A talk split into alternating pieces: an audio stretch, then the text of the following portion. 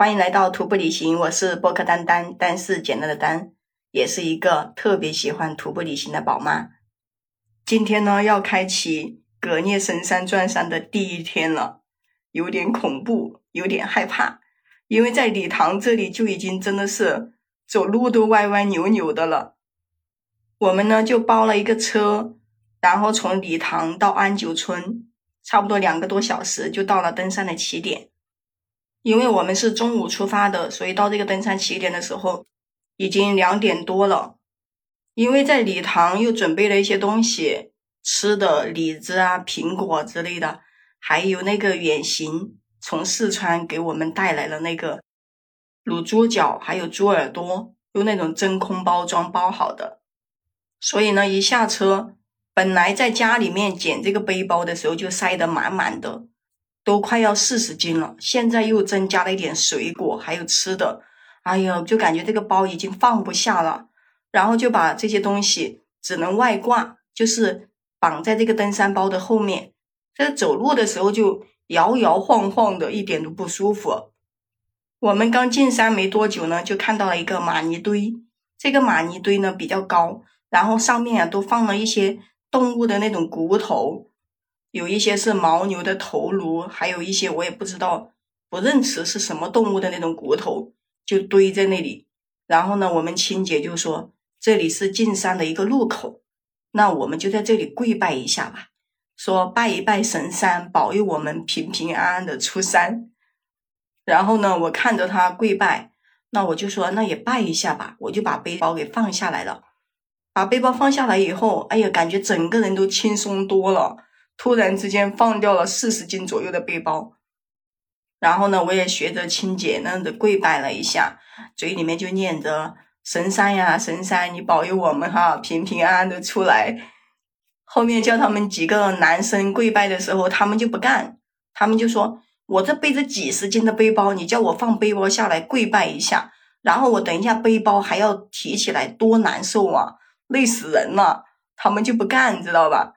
后面呢也没办法，那人家不跪拜，你也不能说什么，是吧？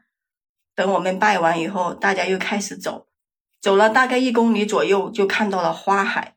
看到了花海以后，这个脚就走不动路了，就想在这里一直拍照，各种拍。那个地上全是粉色的花，一大片，而且这里又是一个河谷，两边都是雪山，特别的漂亮。因为现在这个季节七八月份，雪山上是没有雪的。所以呢，就看着那个雪山上光秃秃的，也没有树，但是这个河谷它很宽呀，就整个看上去很远。然后呢，河谷里面全是各种颜色的花，粉色的特别多，还有一些蓝色的。它是每一种花呢，就一堆一堆的，很大一片。然后我特别喜欢这个蓝色的花，就像一种蓝色的精灵，很漂亮。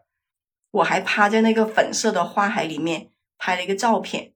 我们在这里拍了很久，后面是有队友说还走不走啦？拍个没完了是吧？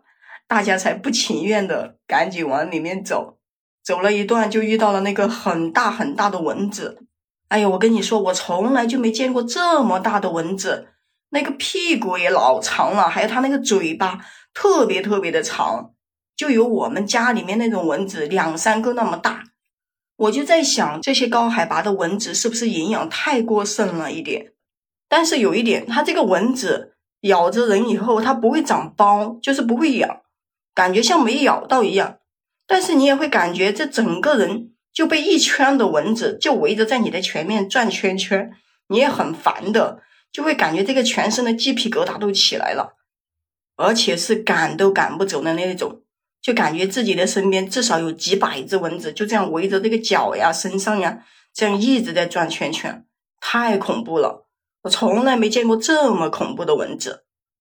然后呢，我们就赶紧走，走到了下午五点的时候，我们就不走了，因为这个蚊子太多了。首先是，还有就是从这里开始有一个岔路口，一个是往河谷走，一个是往山上走。我们的计划是往山上走，因为往山上走的话。我们会看到一个很漂亮的湖，叫做哈日翁清措。我们呢也是属于逆时针转山，其实就是为了那个湖，还有翻一个很高的垭口，海拔五千一而来。所以就决定在这里露营。这里的露营呢也是海拔四千四百米，哎呀，头痛的要死。登山包放下来以后，赶紧把那个帐篷打起来，一边打帐篷，还要一边防止那个蚊子给钻进去了。就是拉那个拉链拉开一下，都赶紧把它给关上。因为这里的高反比较严重，所以晚上都没怎么吃东西，就吃了一点点水果。买了一个苹果，本来以为很甜，结果这个苹果可酸了。但是呢，又不想扔，因为带来了这么远，而且还背了一路。我还给自己准备了一斤李子，就准备每天吃两个。在这个地方吃水果可奢侈了，就是一点点都感觉特别的奢侈，因为本来就背不动东西。六点的时候就已经开始睡觉了，结果睡觉根本就睡不着，一睡下去就头痛，特别特别的痛，就痛到你特别的想恶心，想起床发个脾气的那种感觉，但是吧又不想起来，因为太冷了，就这么一直熬，就给自己心里面安慰一下，熬着吧，熬着熬着，等一下就睡着了，睡着了以后明天就来了，因为白天呢高反会稍微好一点点。好啦，今天呢就跟你分享到这里啦。如果你喜欢我的节目，记得帮我订阅、评论哦。我们下期再见。